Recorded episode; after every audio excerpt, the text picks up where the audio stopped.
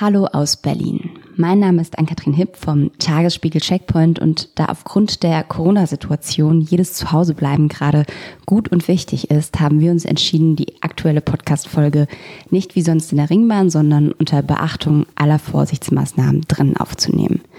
Ein bisschen schade ist das, aber die Gesundheit geht vor und damit die Idee und der Flair nicht ganz verloren gehen, haben wir uns während des Gesprächs zumindest ein Führerstandsvideo via YouTube angeschaut. Also ein Video, wo man quasi ganz vorne in der Fahrerkabine sitzt und aus der Ringbahn rausgucken kann.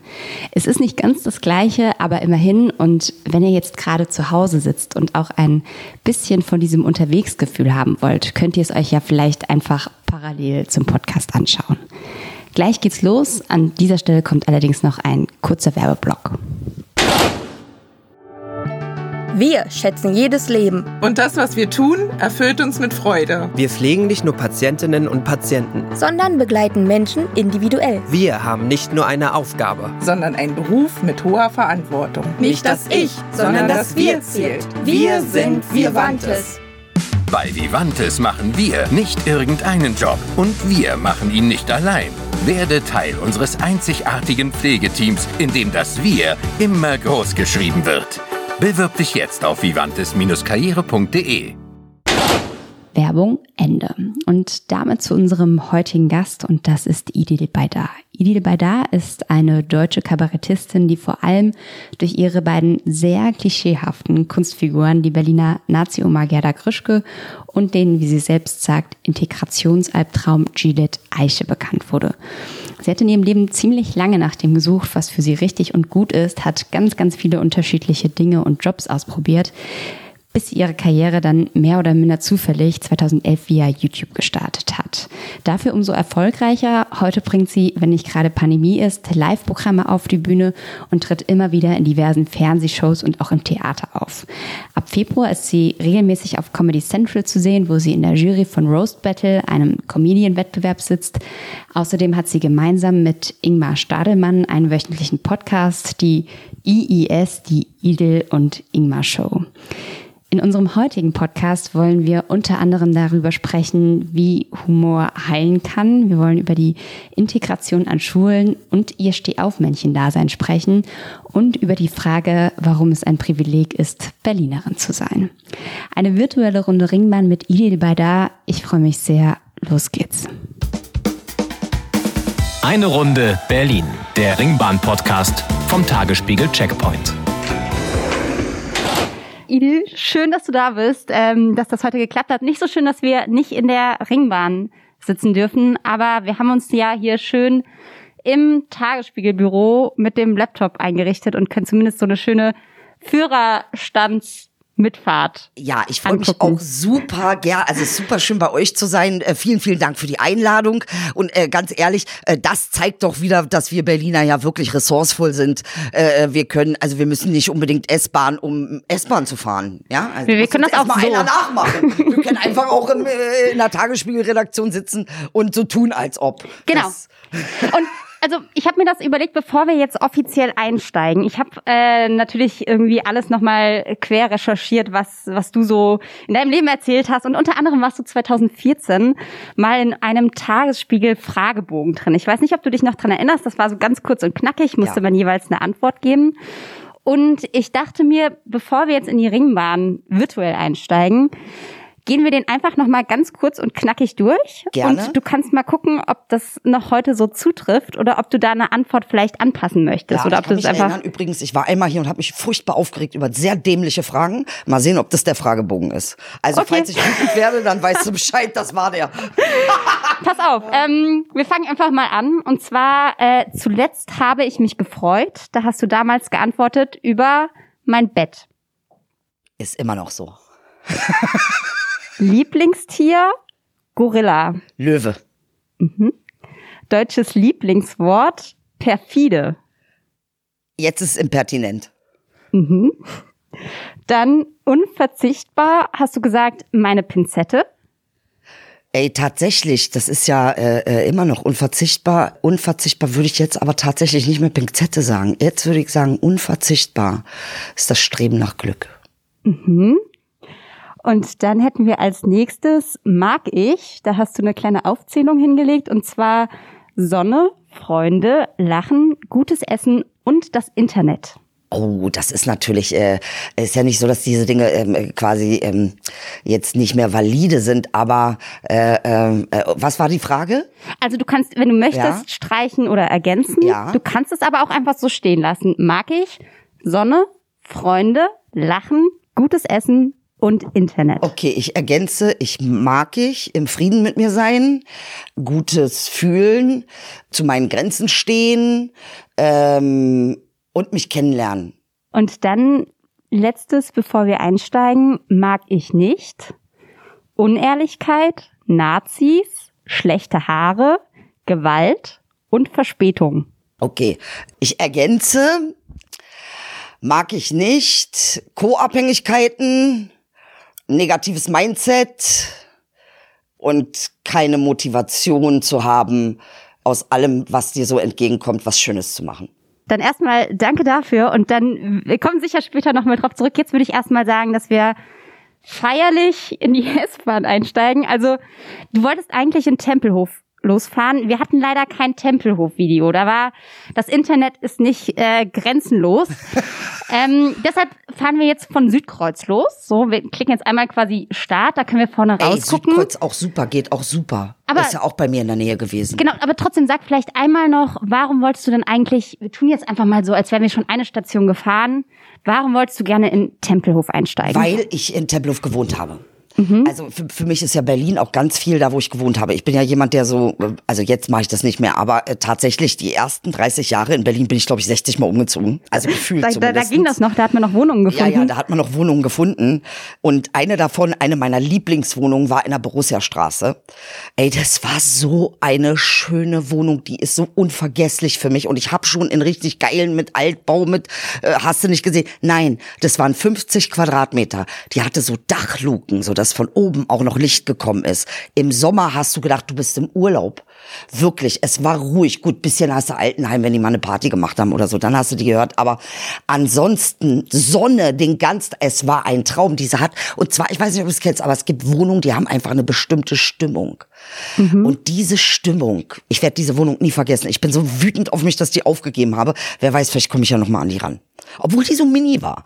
Hast du es nochmal versucht? Also weißt du, wer mittlerweile Noch habe ich wohnt? nicht versucht, Einfach aber ich. Mhm. werd, jetzt bin ich ja wieder zurück in Berlin. Ach, klingeln, gleich raus, gleich, tschüss. Nee, nee, ich werde mit der Wohngesellschaft jetzt, äh, werde ich noch mal fragen, ob die nicht eventuell, die sollen mir bitte, ich werde mich auf die Liste setzen lassen, bitte, die sollen mir Bescheid sagen, ich will diese Wohnung haben. Unbedingt. Du hast ja gerade schon gesagt, du warst die letzten Jahre weg, hast Berlin-Abstinenz betrieben, fünf Jahre Frankfurt. Wie war denn jetzt die Wohnungssuche wieder beim Zurückkommen? Hast du Ja, jemanden bestochen? Oder? Absolute Katastrophe. Ich weiß überhaupt nicht, was hier passiert ist. Ich finde, Berlin hat sich hinsichtlich dessen überhaupt nicht gut entwickelt. Äh, Das ist eine absolute Katastrophe. Also nur um mal so einen Vergleich. Ich bin vor fünf Jahren gegangen oder lass es sechs sein. Äh, Da hat meine Wohnung 50 Quadratmeter, 500 warm gekostet. Jetzt zahle ich das Doppelte. Für 12 Quadratmeter mehr. Aber nichtsdestotrotz finde ich es einfach, ich habe zwei, drei Jahre gesucht. Ne? Mir war ja nach zweieinhalb Jahren schon klar, ich muss zurück nach Hause und dachte, ich zahle doch keine 800 Euro hier für so eine kleine Putze. Nee, das mache ich nicht. Und jetzt aber, ich musste mich geschlagen geben, weil es, du findest nichts außer in Lichtenberg und in Marzahn. Und äh, ähm, äh, da ist ja klar, dass ich da nicht hin, hin sollte. Äh, ähm, oder migrantisierte Menschen generell ist nicht gut da für für uns, da sind wir einfach nicht die Mehrheit. Äh, und insofern ist das natürlich ähm, ist traurig zu sehen. Also Berlin hatte ja äh, erst das Modell, die Creme de la Creme, die feinen Leute in die Vororte und dann ist man irgendwie nach Dahlem gezogen und nach, also rausgezogen oder, ne, wie heißt das andere Ding da? Steglitz oder was? Ja, genau, genau, genau. Also zumindest raus aus dem Zentrum. Ne? Ähm, das war so die englische Variante. Jetzt haben wir aber dieses französische Prinzip übernommen und jetzt ist es eher so ähm, Beaulieu-mäßig, äh, die Armen äh, und äh, ne, oder die Leute, die sich das nicht leisten können, die viele Kinder haben oder was auch immer, sollen möglichst an den Stadtrand in irgendeine Platte. Am besten noch.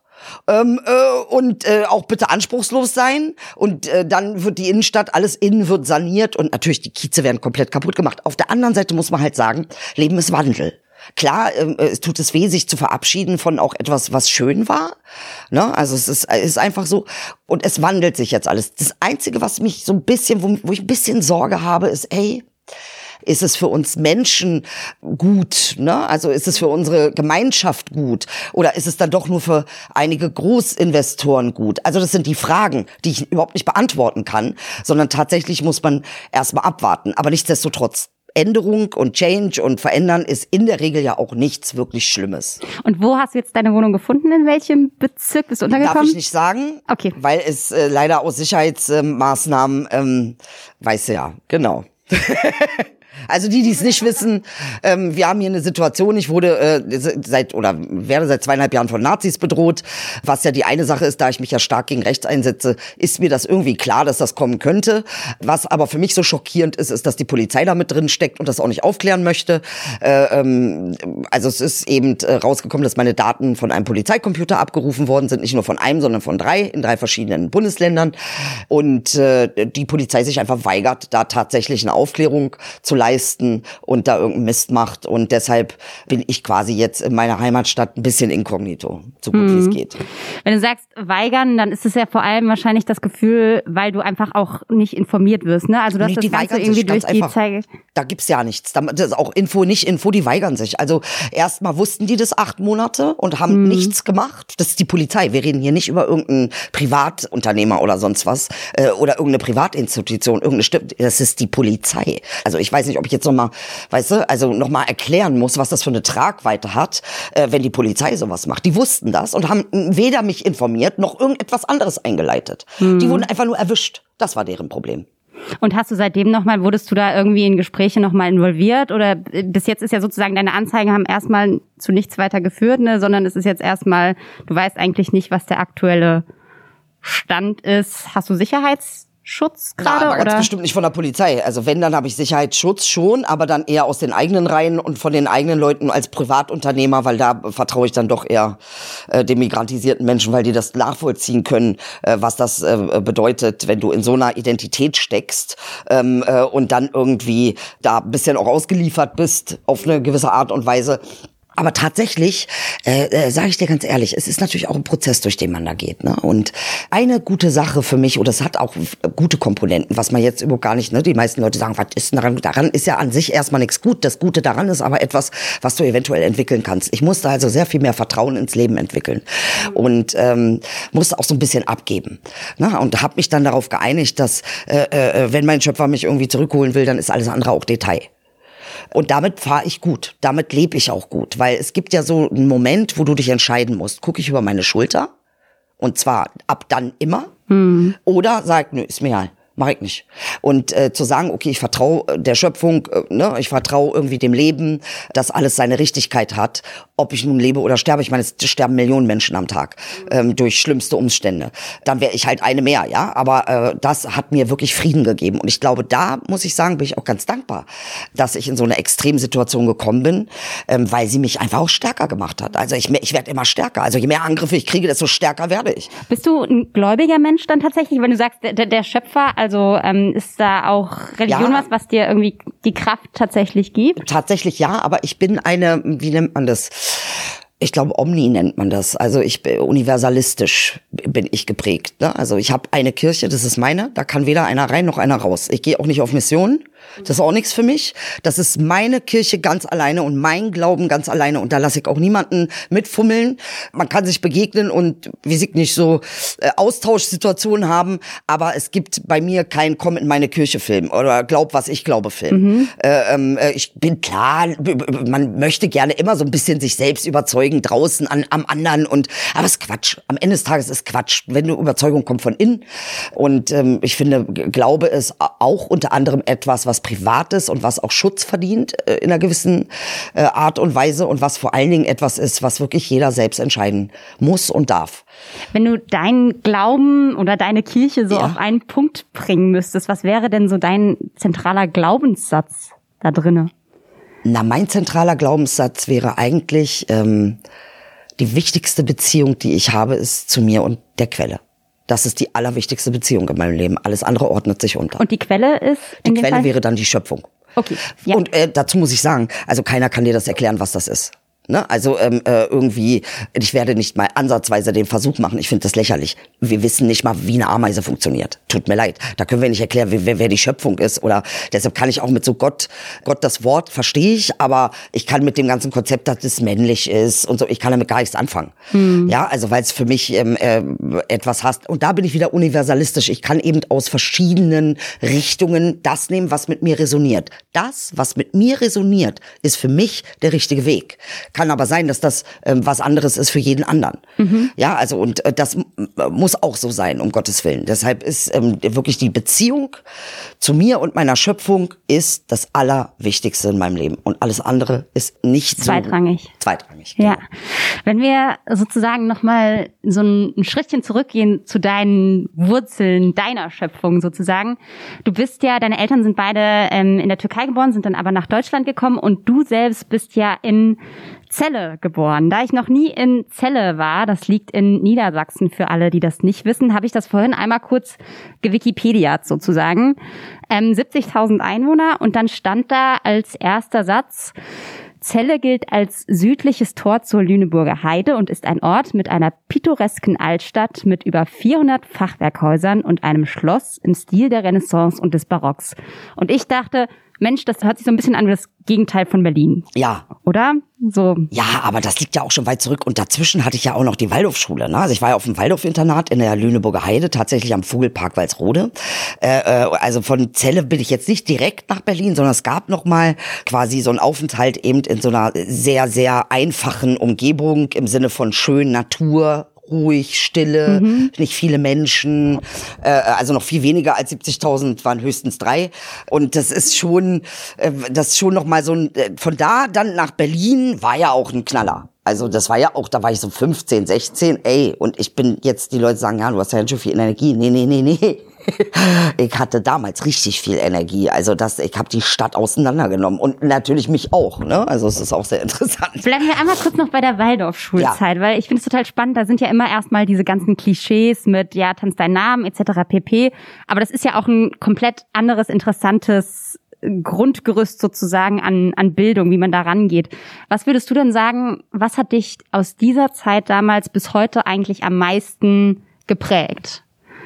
Also ich glaube, am meisten geprägt hat mich ein ganzheitliches Lernen. Ne? Also Mhm. es ist der äh, tatsächlich äh, fordert die Waldorfschule oder bringt dir das bei auf eine ganz wunderbare Art und Weise. Zumindest war es damals so, ganzheitlich zu lernen. Und ich meine mit ganzheitlich, also nicht diese Überbetonung des Intellekts, sondern auch deine Wahrnehmung mit einzubeziehen. Ne? Also dass du auf so vielen Ebenen lernst. Du lernst ähm, durch Riechen, du lernst durch Hören, du lernst durch Sehen, durch deine äh, Sinneswahrnehmung. Du lernst aber auch durch ähm, erweiterte Sinneswahrnehmung. Ne? Also es ist äh, viel Inspiration, viel Kreativität.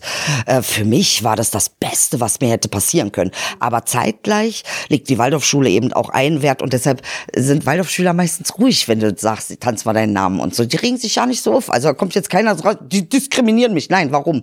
Weil wir wissen, wir haben eine derartig elitäre, gute Ausbildung. Wir haben derartig gutes Wissen aufbereitet bekommen. Also wir wissen, dass die staatlichen Schulen McDonalds sind. Wir sind aber in einem Acht-Sterne-Lokal groß geworden. Ja, also muss man, um den Vergleich, das wissen wir ganz genau. Insofern von un- unten, von oben nach unten äh, bist du dann eher so, ja, ist okay. Ich weiß ja, was du durchgemacht hast, weißt du? Also, aber ähm, wenn du dann von unten nach oben ist wieder eine andere Nummer. Deshalb, ähm, äh, ich merke, dass Waldorfschüler, also das be- bemerke ich nicht nur bei mir, ich bemerke das auch bei vielen anderen Waldorfschülern. Wir haben irgendwie ein derartig vernetztes Denken, dass wir wahnsinnig schnell sind. Und das ist natürlich etwas, was in meinem Beruf sich sehr ausgezahlt hat. Ich bin äh, sehr schlagfertig. Ich kann sehr vernetzt denken, in vielen Synergien aus vielen verschiedenen Bereichen ähm, äh, auf, auf Hauptpunkte kommen. Und das ist, muss ich ganz ehrlich sagen, natürlich auch die Waldorfschule. Und dann ist sozusagen, wenn wir uns jetzt zurückbeamen, die 15-jährige Idil mit ihrer Mama nach Berlin gekommen und du sagst, du warst ein Energiebündel. Ihr seid dann nach Siemensstadt gezogen. Wie war das damals? Also du kamst dann in diesem Berlin an. Hattest du irgendwelche Vorstellungen, wie Berlin sein würde? Hast du dich drauf gefreut? Also das erste Jahr war natürlich für mich super langweilig, weil ich wusste ja gar nicht, was ist das hier, was ist hier los? Und du musst ja auch immer irgendwie Menschen kennenlernen. Und ich war dann in der Waldorfschule im Märkischen Viertel und äh, ja, okay, das hat funktioniert, ähm, aber nicht lange. Dann hatte ich auch irgendwie keinen Bock mehr und dann habe ich auch die Schule abgebrochen. Also so die erst, das erste Jahr war ein bisschen schwierig. Da war ich auch viel Jungfernheidepark spazieren gegangen und habe dann noch so mein Waldorf-Ding durchgezogen. Was heißt, heißt so das Waldorf-Ding? Ja, das Waldorf-Ding ist wirklich tatsächlich von ganz alleine spazieren gehen mit 15 also das, ich kenne kaum Jugendliche, die das machen würden. Äh, äh, einfach in den Park gehen. Das war für mich voll schön. Also weil wir ja in der Waldorfschule tatsächlich, ach das weißt du nicht, das muss ich erzählen. Äh, ja, Waldorfschule Training bedeutet auch, äh, wir mussten jeden Tag spazieren gehen in der Lüneburger Heide, jeden Tag, bei Wind, bei Wetter, völlig egal. Alleine? Nee, also in, in der, der, Gruppe. Gruppe in mhm. der Gruppe wurde nach Mittagessen bist du eine Stunde spazieren gegangen, am Wochenende zwei.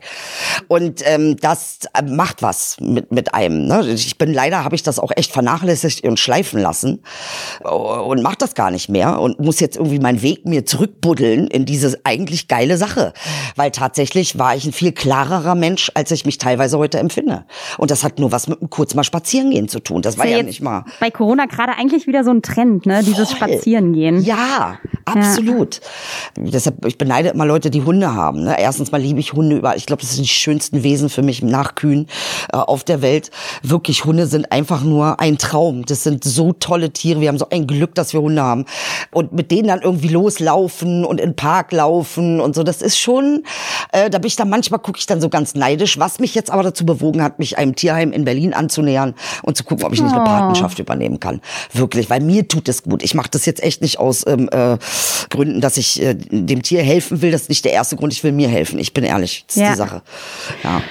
Also, wir waren bei Spazierengehen, Genau. Jungfernheide. Jungfernheide. So, du bist angekommen in Berlin. Dann bin ich nach einem Jahr gleich in die Glogauer Straße 6 gezogen. Also gleich Kreuzberg. Kreuzberg. Für mich war klar, ich muss nach Kreuzberg. Warum Kreuzberg? Kreuzberg hatte und hat immer noch, also damals mehr als heute, vielleicht liegt es aber auch daran, dass ich älter geworden bin.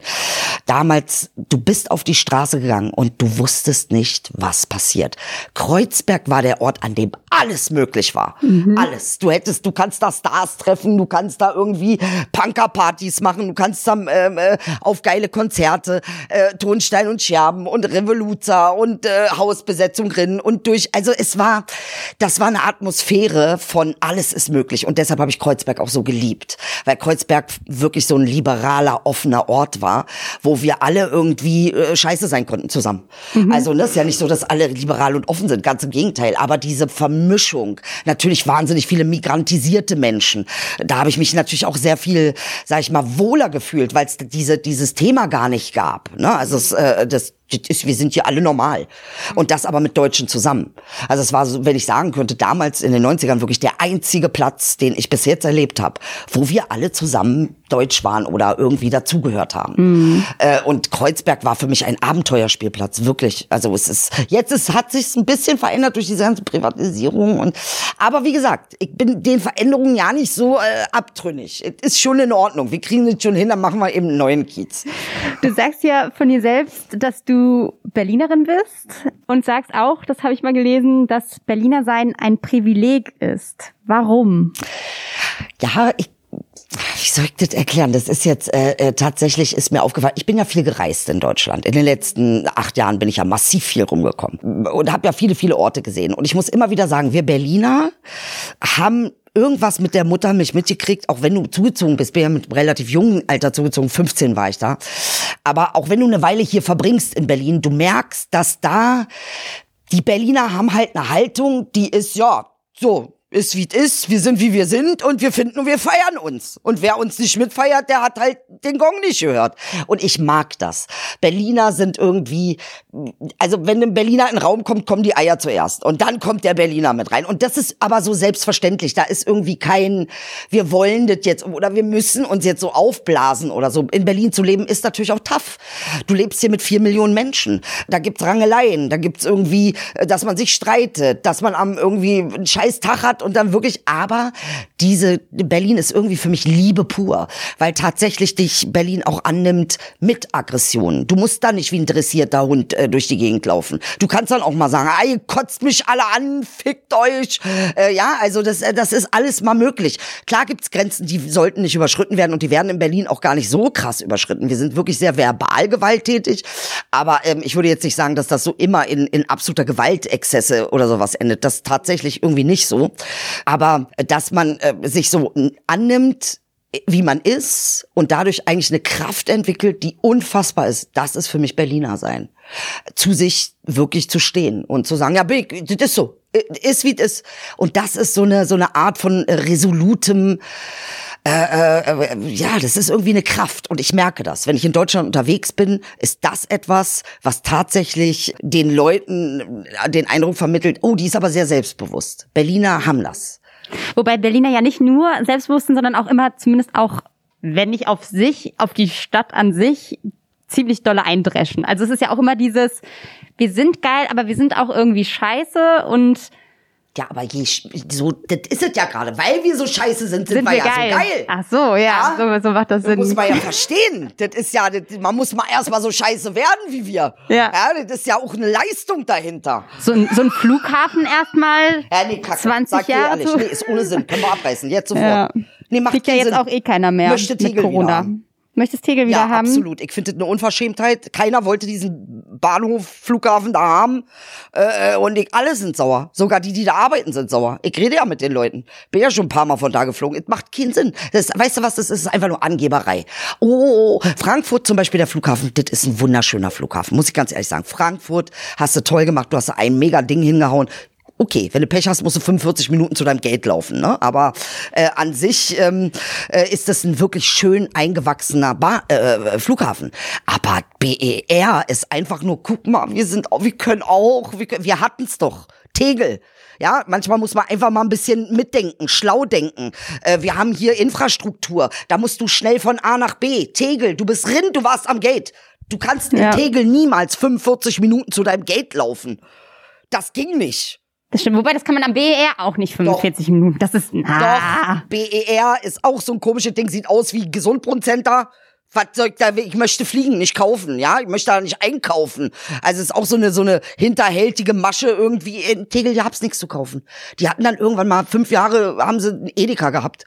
So, das war's. Dann konntest du vielleicht noch McDonalds und Burger King, aber was willst du denn kaufen? Ja, also äh, ich bin ja zum Fliegen, nicht zum Kaufen und ich finde das, also muss ich ganz ehrlich sagen, nee, gefällt mir einfach nicht. Aber eben auch, weil ich Berliner bin und weil ich das erstmal alles kacke finde. Und vielleicht in 20 Jahren haben wir eine Chance, dass ich sage, BER ist das Beste, was Berlin je passiert ist. Die Chance lassen wir mal da. Ähm, pass auf, wir haben immer so zwei Spiele in dem, in dem Podcast. Die können wir jetzt nicht so richtig eins zu eins spielen, weil wir halt nicht in der Ringbahn sitzen. Wir sind jetzt übrigens äh, bei der Greifswalder Straße, also äh, im tiefen Prenzlauer Berg sozusagen. Und ich würde jetzt einfach mal trotzdem das eine Spiel versuchen. Und zwar heißt das Ringbahn Speed Dating. Und normalerweise ist die Idee, dass du jetzt irgendjemanden Fremden einfach anquatschen würdest zu irgendeinem Thema. Geht nicht, weil ist leider kein Fremder hier im Raum. Ja. Ich würde jetzt aber einfach vorschlagen, dass du, du kannst es dir aussuchen, ob du lieber Nazi-Oma Grischke oder Gillette Eiche anquatschen willst. Und dann würde ich einfach sagen, dass quasi von, naja, wenn wir jetzt in der nächsten Ab Station einfahren, hast du noch eine Station mehr, mehr Zeit sozusagen, dass ihr euch da einfach mal über ein Thema deiner Wahl unterhaltet. Also ich mit der Grischke, zum Beispiel. Du also zum ich würde Beispiel mit der Grischke? wählen, weil Grischke natürlich auch sehr Greifswalder Straße ist. Ich glaube, das passt dahin. Äh, und ich soll, soll ich Grischke was fragen oder fragst Also, du sie? nee, nee, nee, du, Idil, Ja. unterhältst dich jetzt mit Grischke. Ja. Ich bin da voll raus. Alles klar, okay, dann probieren wir das mal. Greifswalder Mhm. Straße. So. Äh, ich sehe Frau Grischke und dann sage ich, schönen guten Tag. Ähm, äh, ich habe mal eine Frage. Ähm, wohnen Sie hier in der Nähe? So, wie, wer sind Sie? Dass Sie mich hier das so einfach fragen, äh, was geht Sie das an? Sind Sie hier irgendwie vom Ordnungsamt oder was sind Sie? nee, äh, wir machen hier ein Format mit dem Tagesspiegel, wir sitzen hier in der S-Bahn, wir sprechen äh, Menschen an, äh, das ist so ein Speed-Dating. Äh, nee, also möchte ich ja nicht. Ja, sag Ihnen gleich, ich bin hier nicht für Daten, Maten und das ist hier alles nicht für mich. Ja, das möchte ich nicht. Also äh, bitte sprechen Sie mich nicht an, sonst rufe ich die Polizei. Hm, okay, verstehe ich. Also nicht mal so eine kleine Unterhaltung. Nee, also ich muss Ihnen auch ganz ehrlich sagen, ja, Sie machen mir ja auch Angst. Sie sehen ja ja nicht deutsch aus. Ja, an Ihnen ist ja nicht, äh, äh, Sie kommen doch ja nicht von hier. Sie sind doch keine Deutsche. Ja, und da weiß man ja, was mit Ihnen ist. Ja, also ich habe eine Rückführungspatenschaft übernommen. Ah, möchte, dass ihr alle wieder nach Hause geht, weil ihr passt mir hier nicht. Das tut mir leid, ihr seid zu viele. Und dann immer nimmt ihr auch alles und dann könnt ihr nicht mal richtig Deutsch reden und dann habt ihr keine Schulabschlüsse, ihr seid doch von der Bildung entfernt äh, wie vom Mond, ja? Nee, möchte ich alles nicht. Okay, aber ich spreche ja gerade Deutsch mit Ihnen. Ja, nee, also das ist die drei Worte, die sie da sich zusammengefummelt haben, na, vielleicht haben sie irgendwie, weiß ich nicht, äh, geheiratet oder was. Aber äh, ich sag Ihnen, das bin ich offen für so ein Gespräch. Okay, vielen Dank, Frau Grischke. Frau Grischke ist ja eine deiner beiden Charaktere. Sehr schön, dass sie uns besucht hat. Wie viele Grischkes kennst du in der realen Welt? Also Grischke ist zum Beispiel, ich habe wirklich echt oftmals, sogar hier am Anhalter Bahnhof, äh, neben Omas gesessen und habe meinen Bus ziehen lassen, weil ich der einfach zuhören musste, wie die da sitzt und meckert und wie die erzählt, dass David Garrett ins Arbeitslager muss, weil seine Jeans kaputt ist. Was? Ja, Mann, Alter, hier gibt es so geile alte Leute. Oft hatte ich die Situation in Berlin, auch richtig alte Berliner, hm. die dann da stehen und erstmal richtig Berlinern, also da bin ich ja ja nix singen, sondern die haben noch den richtig alten Slang von 1930 den. Äh, ey, du stehst da, du bist fasziniert. Diese, also ich liebe ja meine Figuren. Ich liebe Gerda Grischke. Gerda Grischke ist eine, die meckert dich an, aber dann äh, sagt sie erstmal nein und dann sagt sie ja und dann findet sie doch irgendwas gut. Die ist so eine, die ruft dich, sagt, Mogli, komm mal her und gibt dir ein, Bo ein Bollo. Ja, mhm. also, also hättest du jetzt noch zehn Minuten auf sie, auf sie eingeredet, dann hättest du wahrscheinlich irgendwann auch dann mal hätte sie mir gesagt, geworden. Nee, setzen Sie sich doch mal, müssen Sie schon los. Das ist ja auch immer so ein Stress war. Also das ist tatsächlich Gerda Grischke. Und äh, äh, ich liebe diese Figur. Ich liebe sie, ich liebe sie, weil sie, äh, sie ist äh, so interessant und steht einfach auch für, für eine Stadt und ist eben, das ist so dieses, wo alle sagen, na, aber ich meine das doch gar nicht rassistisch. Tatsächlich, Gerda meint es nicht rassistisch. Ist sie Gerda eine Rassistin? Geprägt, also sie ist nicht bewusst eine Rassistin, aber sie hat auch kein Problem damit, eine zu sein. Also sie, sie, ne, also es ist so, weil sie halt nach ihrer Meinung eben keine ist und ihre Meinung zählt, nicht die Meinung aller anderen. Ihre Prägung ähm, äh, ist das, wo sie sagt, ist doch nicht rassistisch. Natürlich war es 1930 nicht rassistisch. Mhm. Ja, also das äh, ist, aber natürlich jetzt äh, sind wir ja in einer anderen Zeit und äh, haben das ganz anders aufgearbeitet. Gott sei Dank haben wir das gemacht. Aber für die Leute, die tatsächlich noch ähm, so eine Prägung haben, die nicht nachvollziehen können, dass wir tatsächlich da eine Wandlung vollzogen haben als Gesellschaft. Für die ist das hier völlig obskur, dass man von Rassismus spricht. Für Gerda auch, weil Gerda an sich, die würde ja auch zu einem Deutschen irgendwas sagen, was ihn diffamiert und beleidigt. Mhm. Also die Beleidigung an sich, sie sucht sich nur aus, mit was kann ich den beleidigen. Aber äh, ähm, beleidigt wird jeder. Und geliebt wird auch jeder. Also dieses Thema, und das ist auch typisch Berliner sein, erstmal nein. Erstmal alles nein und dann ja, hatten wir ja beim Flughafen. Das ist wirklich so eine, ich glaube, das ist auch notwendig, weil wenn du mit so vielen Menschen zusammen lebst, musst du erstmal Grenzen setzen lernen. Mhm. Du musst lernen zu sagen, stopp, hier ist eine Grenze bei mir. Und die Berliner machen einfach mal von Anfang an Stopp, um so abzustecken. Das ist hier mein Tanzbereich, das ist dein Tanzbereich. Aber der Wille, zusammenzukommen, ist immer da. Der ist, also es ist, deshalb empfinde ich die Berliner als super soziale Menschen, äh, von ihrer, von ihrer Mentalität her. Weil äh, am Ende des Tages helfen sie dir halt doch. Ne? Also es ist nicht so dieses Nein, es ist wirklich erstmal so eine Art von, so, hier, hier stehe ich, da stehst du. Musst du. Wenn du mit so vielen Menschen lebst, musst du. Die Frage ist ja sozusagen, wie kriegt man das dann auch, wenn wir jetzt bei Gerda oder den Gerdas in unserem Berlin, in unserem Deutschland, weltweit, was auch immer, äh, bleiben wollen. Wie kriegt man die Leute, die erstmal nur dieses haben, wie kriegt man die im nächsten Schritt dazu zu sagen, oder wie, wie kann man sozusagen, dass dieses einen nicht schon abschreckt, sondern dass man irgendwie trotzdem das Gefühl hat, okay, am Ende kommt es irgendwie doch noch zusammen. Also dieser zweite Schritt, am Ende haben wir uns ja doch irgendwie lieb. Der muss ja erstmal kommen, so, ne? Also, und das ist die Frage, wie kriegt man das eigentlich hin? Also muss man einfach nur lange genug Geduld haben bei diesen Krischkes? Es gibt mehr, mehrere Wege, ne? Also entweder man geht gleich auf Konfrontation, äh, äh, das funktioniert auch, oder man sagt eben, äh, man wird wirklich diplomatisch und sagt, nee, versteh ich, versteh ich. Äh, ähm, äh, na, man kann es ja auch jederzeit selbst drehen. Man kann ja sagen, na, was würden Sie denn machen? Ja, also man kann ja auch ähm, irgendwie dem anderen äh, Platz machen. Meckern ist ja oft ein Ausdruck von, ich würde es anders machen, weil ich finde, ich bin die Schlauste, was ja auch irgendwie gesund ist. Ne? Also es ist nicht so ungesund, äh, sich selbst ähm, als äh, schlau und gut zu empfinden. Aber nichtsdestotrotz, ich würde sagen, wirklich, da sind mehrere Wege und man muss ein bisschen gucken, was einem gefällt. Ne? Also es gibt, wie gesagt, ich habe mich ja daneben gesetzt und war fasziniert und das sehen die ja auch. Die sehen ja auch irgendwie, da ist eine Zustimmung, auch wenn sie mir jetzt nicht recht gibt. Alleine, dass sie mich so anstrahlt oder lacht oder sowas. Ne? Also die Berliner mögen ja auch unglaublich gerne spaßig sein, lustig sein. Aber das ist bei uns das Meckern. Meckern ist spaßig sein, ist lustig. Also äh, äh, äh, du Flitzpiepe und so eine so eine Ausdrücke, ne? Das ist natürlich auch irgendwie, um auch ein bisschen die Situation aufzulockern. So, wo sind wir jetzt? Wir sind jetzt tatsächlich äh, in Gesundbrunnen eingefahren und das ist die Station, Das ist in der wir umsteigen müssen. Wallah, ich steig hier um. Also vielleicht machen wir auch einmal kurz, äh, wenn wir jetzt schon eh umsteigen, die Fenster auf und lüften einmal, Wallah, dann kann man frische. Luft rein. Wallah, ja. So, ähm, dann sind wir jetzt, äh, würde ich sagen, ganz offiziell in Gesundbrunnen ausgestiegen und steigen jetzt völlig froh wieder in Gesundbrunnen ein für die zweite Hälfte unserer Tour Richtung Südkreuz. So, da äh, sehen wir wieder ganz toll in 4K-Auflösung sogar. Können wir wieder vorne Ey, wirklich, rausgucken. ich guck auch hin, das macht auch was mit einem. So ein bisschen meditativ. Ja, voll. Man guckt da hin und man denkt sich, ja, Bist du entspannt? total, total. Merkst ja, ich quatsch ja ohne äh, Punkt und Komma. Wir waren bei Gerda Krischke Ja. gewesen.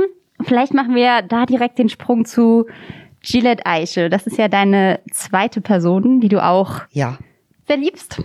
Absolut. Die ist ja entstanden tatsächlich durch deine Arbeit an der Rütli-Schule und an der Nürtingen-Grundschule in Kreuzberg und Neukölln. Kannst du da nochmal sozusagen was über die Entstehung des Charakters so ein bisschen erzählen? Äh, ja, also äh, pass auf, du musst dir vorstellen, ich war also ähm, 37, hatte gerade mein Abitur auf zweiten Bildungsweg abgeschlossen, war dann ja in der Karibik und in England äh, noch, ähm, äh, war also verheiratet und kam aus England zurück und nun wollte ich studieren, hatte aber verwirkt, meinen BAföG-Anspruch verwirkt, weil ich nicht ähm, mich äh, anschließend äh, beworben habe äh, bei der Uni, weiß nicht, wie es heute ist, aber damals war es so und musste jetzt irgendwie einen Weg finden, ich wollte studieren, weil ich wusste, alles andere, ich habe ja tausend prekäre Jobs schon gemacht, ich bin mir nicht zu schade dafür, ich komme aus einer Arbeiterfamilie, also nicht komplett Arbeiterfamilie, aber eben auch eine Familie, und daran, diesen Satz werde ich auch nie vergessen. Mein Vater hat immer gesagt, Idil, es ist völlig egal, was du machst. Solange es ein ehrlicher Job ist, ist jeder Job ein guter Job.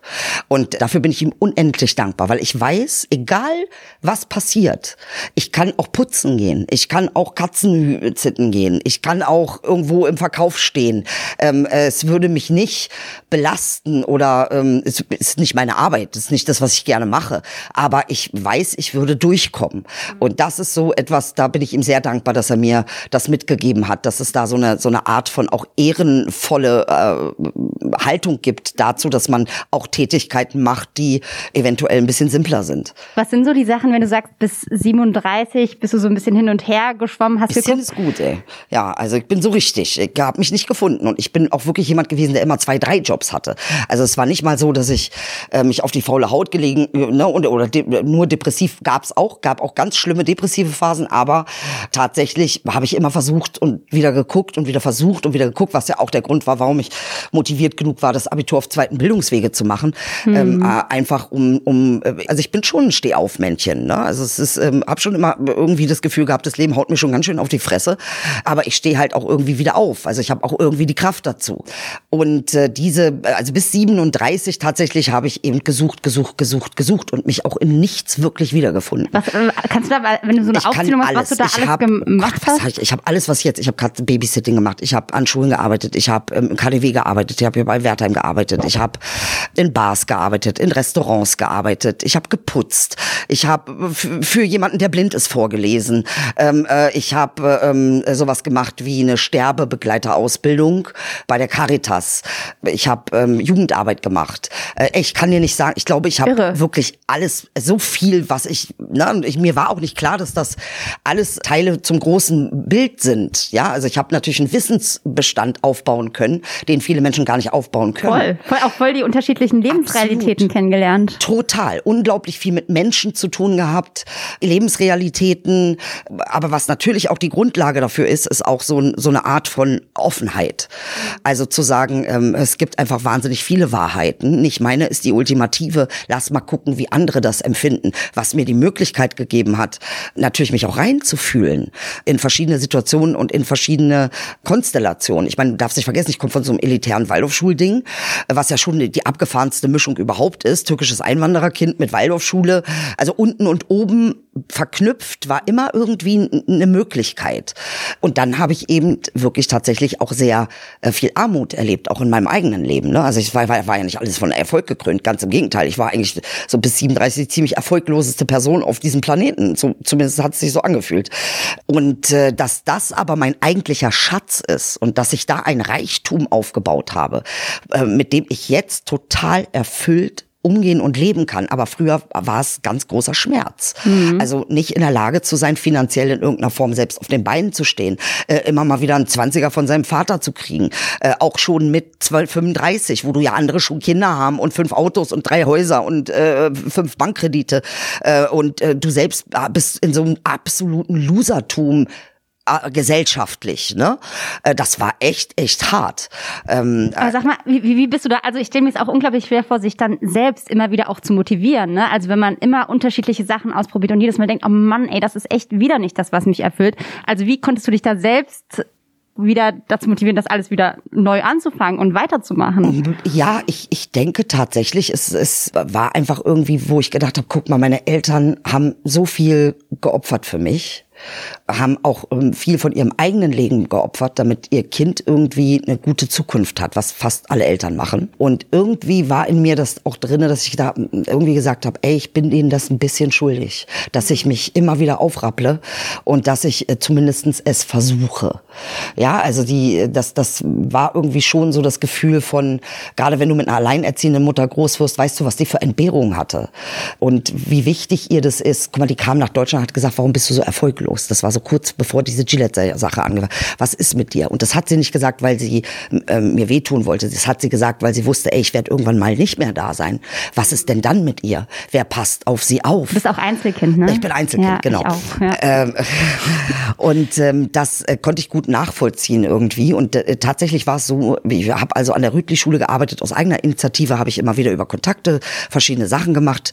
Die Nürting-Grundschule, da war ich also in einer Maßnahme äh, vom, vom Jobcenter Center und die haben gesagt, na gut, nun hat sie das Abitur, jetzt können wir sie auch nicht irgendwie die ganz dümmsten Sachen machen lassen. Das wird sie nicht akzeptieren. Ist ja auch interessant, ne? So der, die, die Blickrichtung, jemand mit Abitur kriegt dann schon eher was im Bildungsbereich und jemand, der kein Abitur hat, obwohl er eventuell genauso geeignet und schlau wäre, kriegt das nicht. Also es ist auch sehr äh, spannend, wie krass das ähm, unter, unterschieden wird. Dann war ich also mit dem äh, Jobcenter mit dieser Maßnahme in der Nürting Grundschule und habe dann einer fünften oder ja fünften Klasse gesessen als Integration Migrationsbegleitung. Im Prinzip war es so, du bist Ausländer, sag den anderen Ausländern soll die Fresse halten und zuhören.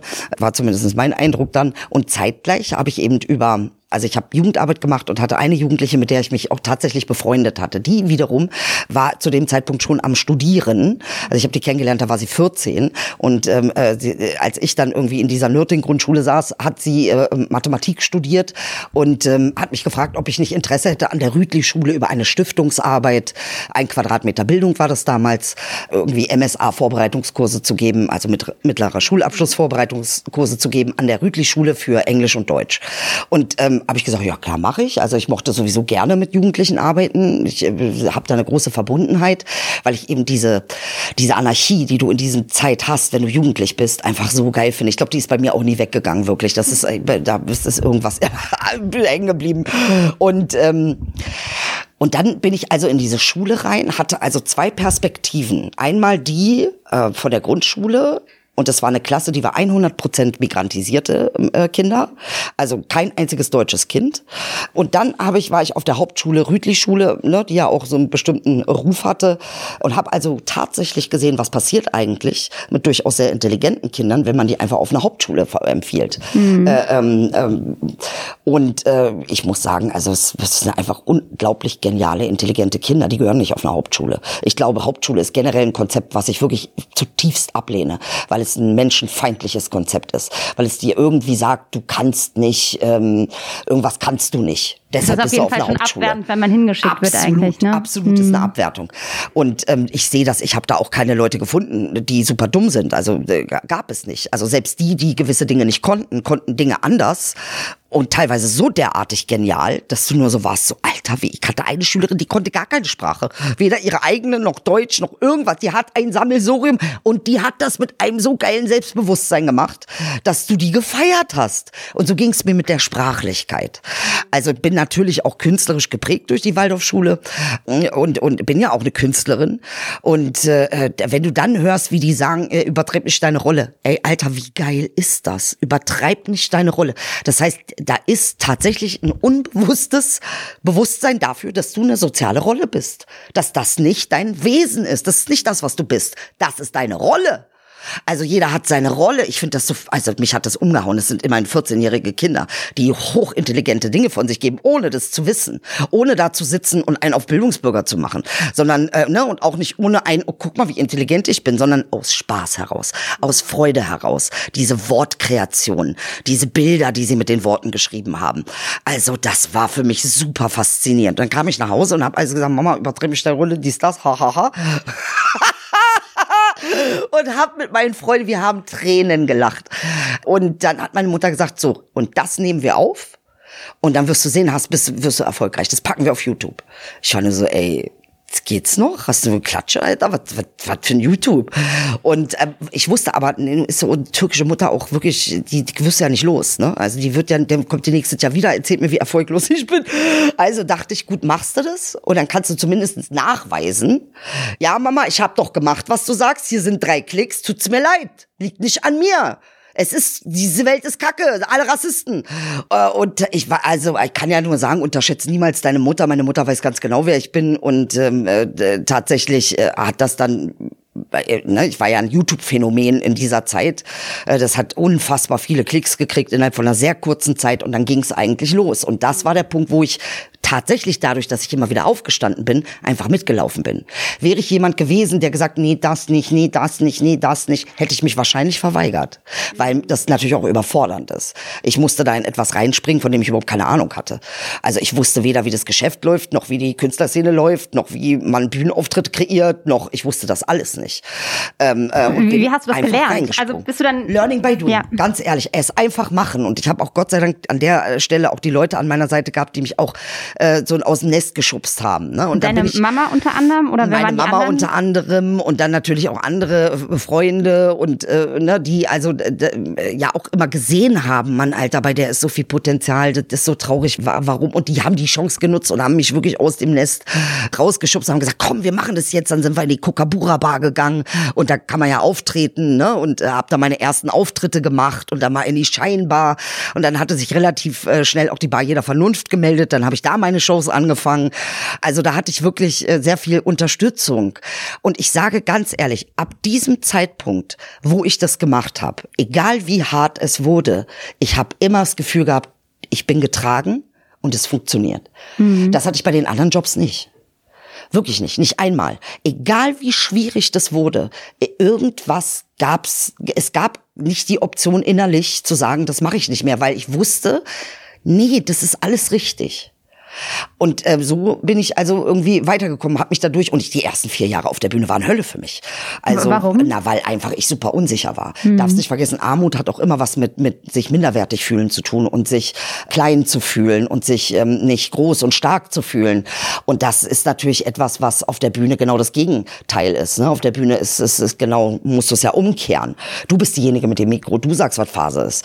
Und ich war schon durchaus ein selbstbewusst und auch dominanter Typ, aber ich äh, habe äh, genauso unter Minderwertigkeit geleidet, ne? unter dem Gefühl, minderwertig zu sein, äh, was natürlich auch keine Realität ist. Es ist einfach nur ein Ergebnis von einer Gesellschaft, die dir, die in Minus denkt. Mhm. Also in einer Minusgesellschaft muss es ja Menschen geben, die Minus deklariert werden, obwohl es gar kein Minus gibt. Also es gibt faktisch, mathematisch kein Minus. Mhm. Null ist ein positiver Wert. Aber bei den einen wird halt das Negative angeguckt und bei den anderen Richtig. dann eher das Positive. Richtig. Und dieser defizitäre Blick, von dem du da sprichst, das ist ja etwas, womit migrantisierte Menschen ganz viel zu tun haben, dem sie auch ganz viel ausgesetzt sind. Das ist natürlich für äh, manchmal so einen autochthonen Deutschen gar nicht so einfach zu verstehen, weil er die, diese Erfahrung kaum erlebt. Höchstens dann in einem anderen äh, Sinne, wenn er eine Frau ist. Ne? Also wenn Deutscher eine Frau, eine deutsche Frau, die kann das schon eher nachvollziehen, weil sie weiß, was man mit ihr macht.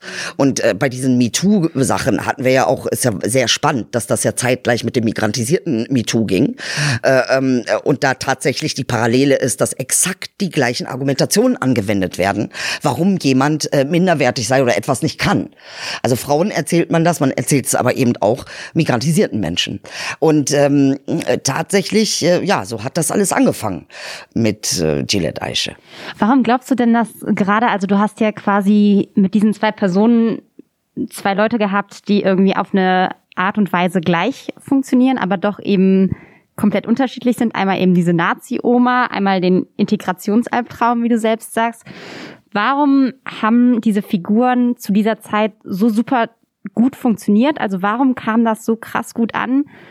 Und haben sich die Figuren seitdem eigentlich auch gewandelt oder würdest du sagen, dass es hat eigentlich durchweg irgendwie gleich gut funktioniert, weil sich unsere Gesellschaft vielleicht auch so wenig gewandelt hat seitdem? Ähm, nee, also äh, tatsächlich ist, ist mit Gillette Eiche und äh, deshalb äh, habe ich immer so ein bisschen, ich sag, ich, ich sag ja auch sie zu ihr, ne? Also ich, es ist, ich habe nicht das Gefühl, dass ich das bin. Gillette Eiche war eines meiner größten Lehrer, meiner größten Master.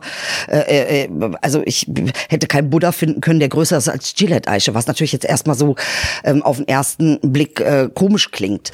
Aber Gillette Eiche konnte etwas, was ich nicht konnte. Und ich glaube, da sind wir wieder bei der Anarchie dieser Jugendlichen. Gillette Eiche hat sich vollständig angenommen, wie sie ist. Sie war in ihrer Welt richtig und alle anderen waren falsch. Und diese Art von absoluter Selbstliebe, absoluter Selbstakzeptanz, das habe ich von ihr gelernt. Äh, ähm, äh, und ich denke, die Vermischung, das ist natürlich A, ist es eine, eine, eine Frau, die diese Rolle spielt, ist nichts Besonderes. Haben wir schon alles gehabt. Diese Figuren aus dem prekären Bereich, das hat Gabi Köster schon in den 90ern gemacht. Aber nun war es auch noch eine migrantisierte Frau, die ja eigentlich mit Kopftuchleiden zu Hause sitzen sollte. Und dann siehst du da eine Gillette Eiche, die voll agro ist, die gar kein Problem damit hat, ihre Gefühle auszudrücken, die auch so eine, so eine große Freiheit hat, diese Gefühle auszudrücken und tatsächlich in einer Art und Weise spricht, wo alle sagen, ja, das ist ja dumm, aber sie sagt nichts Dummes. Und das ist das, wo es sich so schön gebrochen hat. Ne? Gillette Eiche bringt die Dinge in ihrer Essenz auf den Punkt. Viele, viele konnten einsteigen und eine, eine, äh, dass die Erfahrungen, die sie als Einzelperson, als Individuum machen, in einen kollektiven Kontext bringen. Ach was, du wurdest auch auf eine Hauptschule empfohlen, weil eine Gillette Eiche da saß und hat gesagt, ja, das macht ihr mit uns, war Immer auf Hauptschule schicken, war Ganz ehrlich, als ob wir nicht wissen, dass ihr mit Absicht macht. Das war eine große Befreiung für viele, viele migrantisierte Menschen. Weil diese Figur, und das kannst du ja nicht in der Realität machen, es musste wirklich der Raum der Kunst und der Raum der Satire sein, um äh, etwas zu verhandeln, äh, ähm, was wir alle merken, aber überhaupt nicht einordnen konnten. Und ich glaube, da ist ein ganz großer Prozess von Heilung eingetreten. Und tatsächlich auch die, ähm, ja, die Ansage, selbstbestimmt die eigene Deutungshoheit über seine Identität zu übernehmen. Gillette Aisha hat das gemacht, eiskalt. Die hat niemanden gefragt um Erlaubnis, die hat es einfach gemacht. Und dafür ist natürlich YouTube auch ein mega geiles äh, Mittel gewesen. Also wenn ich darüber rede, dann habe ich immer das Gefühl, ich krieg Gänsehaut, weil es ist irgendwie Magie, die ich nicht auf dem Reißbrett inszeniert habe, die ich nicht auf irgendeiner Schule gelernt habe, sondern die passiert. richtig, die passiert ist. Aber warum ist sie passiert? Weil ich offen genug war, nichts zu wissen. Mhm. Weil ich offen genug war, mich zu trauen, mutig zu sein, nichts zu wissen, keine Ahnung zu haben und trotzdem loszugehen. Wenn du sagst, das Ganze war super wichtig, aber es war auch eben nur in diesem satirischen Raum möglich. Was glaubst du denn, wie wichtig ist tatsächlich dieses, diese ganze Comedy-Sache, die Satire, Ironie, was auch immer man da irgendwie zusammenpacken will? Für auch eine Gesellschaft, für auch vielleicht einen gesellschaftlichen Wandel. Und ist, ist das auch dein Anspruch sozusagen? Ich habe ehrlich gesagt gar keinen äh, großen Anspruch. Ich bin selber am Entdecken, während ich es mache. Klar, äh, äh und das ist das Interessante, ich entdecke mich ja wirklich selbst damit. Und die Frage auch, die du vorhin hattest, nach Grischke und nach Gillette Eichen, dass die sich so ähnlich sind. Weißt du, äh, in mir gibt es so einen Part, der wirklich immer wieder es ist so meine Grundbasis, mit der ich auf die Welt gucke. Alles, was ich sehe, was ich da draußen sehe, bin ich selbst. Wenn ich zu einem sage, du bist ein Nazi, gibt's auch einen Nazi in mir. Äh, wenn ich zu einem sage, du bist ein Faschist, gibt's auch einen Faschisten in mir. Also ähm, äh, das ist eine Art und Form von Demut, die mir unfassbar viel gibt. Und das ist auch die Art, ähm, sich in eine Einheit zu kommen. Ne? Das ist eigentlich gleich, das Gegenteil von ne? Othering. Mhm. Othering ist der Prozess zu sagen, du bist anders, deshalb kann ich dich töten. Und zu sagen, du bist ich, ist die größte Verbundenheit, die man überhaupt ausdrücken kann. Ohne gleich zu akzeptieren, dass alles, was der andere macht, irgendwie gut ist. Natürlich gehe ich nicht raus und sage, ich möchte, dass Nazis sterben. Das ist, darum geht's mir gar nicht. Ne? Aber Nazis geht's darum, dass wir sterben. Also das, das ist halt äh, da jemand, der meine Existenz äh, quasi angreift und möchte, dass ich nicht existiere. Da gibt's schon noch einen Unterschied. Was nicht bedeutet, dass ich nicht auch faschistoide Tendenzen habe. Als Mensch an sich. Weil ich ein Haben Mensch die sich bin. bei dir schon bemerkbar gemacht? Also wenn du sagst, du ich kann dir eine Sache sagen: Nazis geht's nicht gut. Hm. Menschen, die andere Menschen äh, ähm, tot sehen wollen, sind ganz unglückliche Menschen. Und ich glaube, vieles ähm, an Depressionen und an Unglücklichsein, was ich erlebt habe, äh, ist da sehr ähnlich. Also da gibt es ähm, eine, eine, eine Art von Verständnis dafür, dass man eigentlich, ich, es gab auch Situationen, da saß ich auf dem Sofa und habe mir vorgestellt, wie die ganze Luft, die ganze Welt explodiert. Also wirklich, also tot für alle. Aber es ist halt, ich weiß halt, dass ich darüber nicht hinausgehe. Ne? Es ist ein, eine Art von Verarbeitung.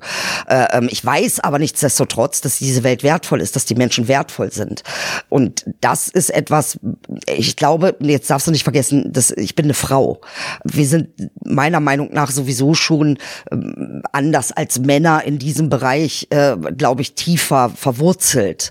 Also vielleicht äh, gibt es da auch Räume, äh, wo man sagt, wo Männer noch nie drüber gesprochen gesprochen haben, weil auch sie ja sehr indoktriniert sind, was, was Mannsein bedeutet. Also auch da, die sind ja auch nicht frei. Also wir sind ja auch an der, wir Frauen sind auch an der Entstehung von Männern beteiligt. Ne? Übertreib also mal nicht deine Rolle, da sind wir wieder bei den Rollen. Richtig, richtig. Also wenn, wenn man sagt irgendwie Feminismus, ist das für mich auch ganz klar äh, ein ganz großer Aufruf dafür, für Männer zu arbeiten. Also für Männer etwas zu tun. Irgendetwas, und das merke ich eben immer wieder. Ne? Alleine, dass wir äh, aus einer Zeit kommen, die traditionell Männern keine Emotionen zugesteht, weil Emotionen Kacker sind, sind die Männer, die sich hinsetzen und sagen, das ist nicht, äh, das ist mir aber zu emotional ja, wenn er sie nicht leben darf, dann wird er nicht zulassen, dass ich sie lebe. Dann wird er, wenn ich sie lebe, sie definitiv als etwas Schlechtes hinstellen, denn das haben wir mit ihnen auch gemacht. Kollektiv. Mhm. Ja, also nicht mal einzeln, sondern kollektiv haben wir äh, Männern verboten, äh, emotional zu sein. und dann sind die auf so ein äh, Dings ge gestiegen und haben mir gesagt, ja, alles was emotional ist, ist peinlich, ist scheiße, ist kacke, ist unrealistisch und ist nicht im Sinne der Vernunft, nicht im Sinne der Aufklärung. Das ist eine Verletzung, die wir Männern angetan haben. Und das als Gesellschaft. Es wird ja auch den Deutschen ganz oft vorgeworfen, dass sie so gefühlskalt sind und Emotionen so selten zulassen. Hast du das Gefühl, dass man eigentlich noch viel mehr Emotionen insgesamt, dass man da viel mehr drüber reden müsste und man dann noch Absolut, ein, ja. definitiv. Also das, das, ich denke, deshalb sind ja auch solche Menschen. Also ich meine, wie, wie die Türken sind die größte migrantisierte Gruppe hier in Deutschland. Das ist nicht ohne Grund, dass wir äh, die Mehrheit stellen an, an migrantisierten Minderheiten. Äh, ähm, die Türken haben äh, eine Vielfalt von Worten für Emotionen, die gibt es gar nicht im Deutschen. Ganz oft kannst du das nicht übersetzen, weil es kein Äquivalent im Deutschen gibt. Kannst du ein Beispiel Schwierig. Ähm, äh, ähm, Sprichst du eigentlich fließend äh, Türkisch? Geht, es geht. Es nicht, geht nicht besonders gut, aber äh, ähm, tatsächlich. Ähm, ich vielleicht das Wort Jannem. Jannem ist, es ist, äh, das ist nicht Schätzchen, das ist nicht Schatz. Jannem ist meine Seele.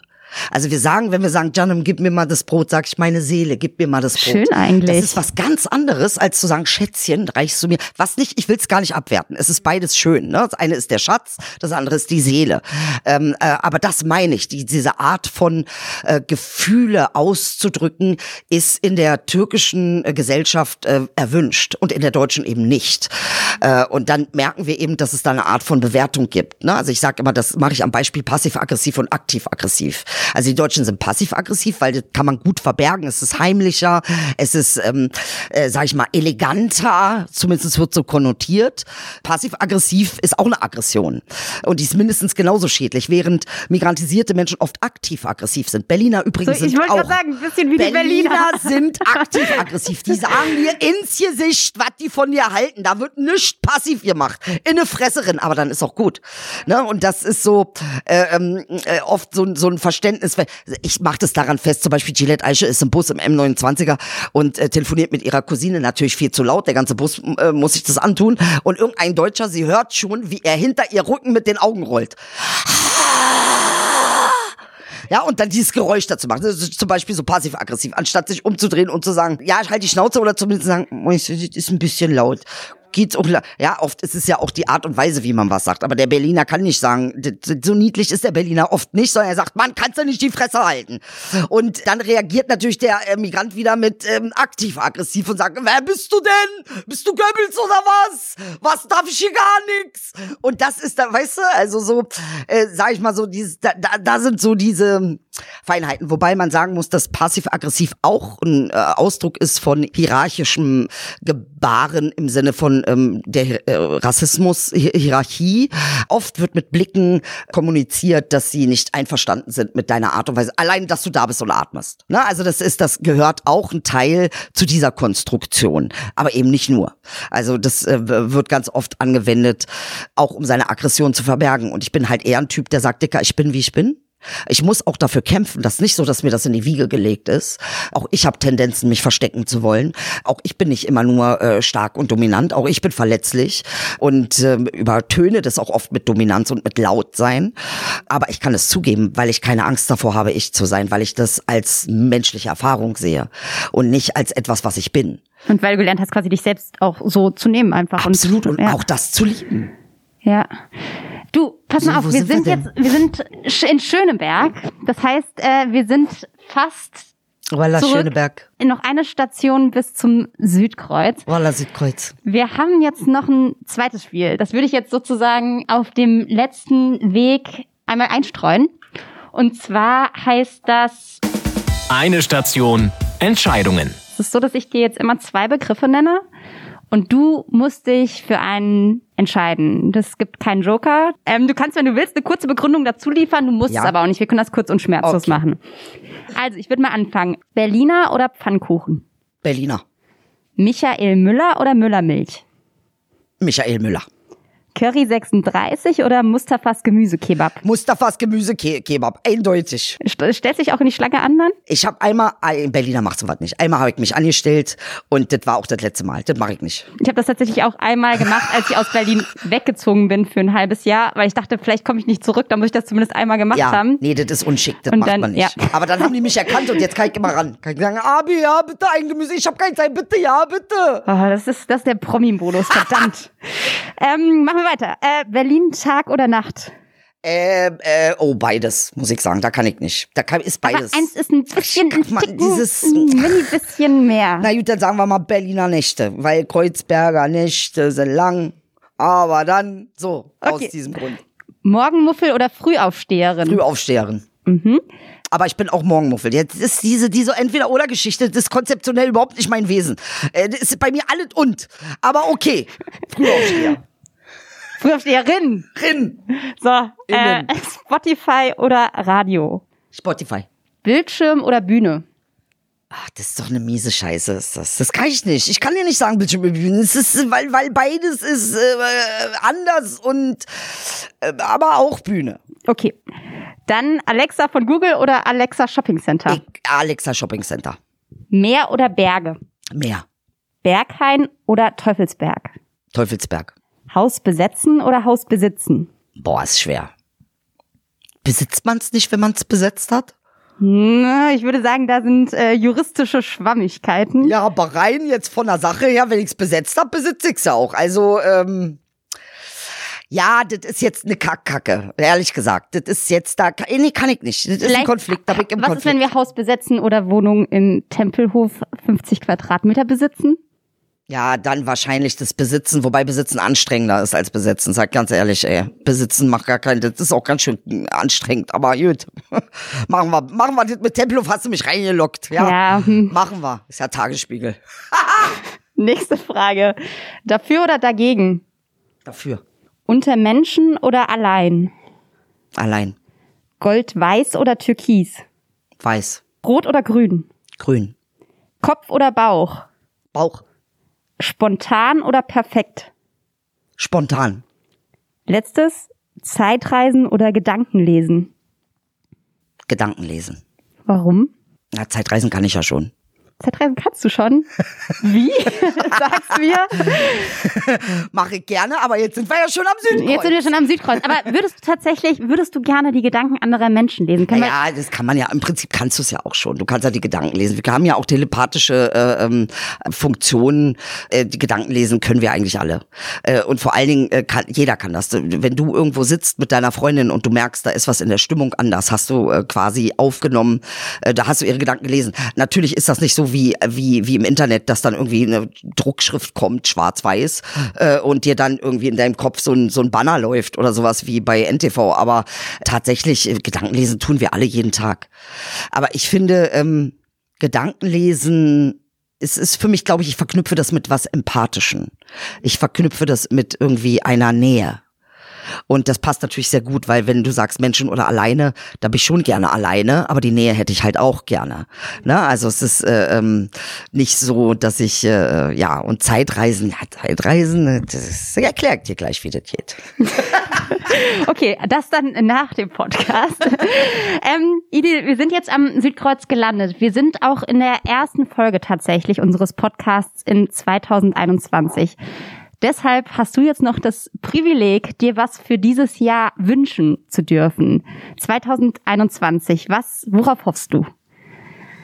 Also ich hoffe darauf, dass wir tatsächlich durch ähm, all die Dinge, die wir jetzt gerade so erfahren und erleben, die Bereitschaft kollektiv entwickeln, eine Gesellschaft zu kreieren in Interdependence, also in, in keiner co-abhängigen Situation, sondern in einer unabhängigen Situation miteinander kooperieren und aus dieser Welt eine Win-Win-Welt machen. Ähm, ich wünsche mir, dass man tatsächlich äh, aus dem Minus äh, permanent dieses Plus machen kann. Und vor allen Dingen wünsche ich mir, dass wir anfangen, alles, was wir sind, bedingungslos zu lieben. Äh, und das ist erstmal ein ganz, ganz, ganz innerer Prozess. Äh, äh, aber ich glaube, dass wenn wir eine Möglichkeit jetzt haben, dann ist es die. Das ist doch ein sehr, sehr schöner Schlusswunsch. Idil, vielen Dank, dass du da warst. Dankeschön, Ähm, es hat mir total Spaß gemacht. Oh. Ja. so, äh, dann äh, ja, war's das von uns heute. Schöne Grüße zu Hause an alle vor ihren Podcast-Hörgeräten. Wir verabschieden uns. Bis bald. Okay, bis bald.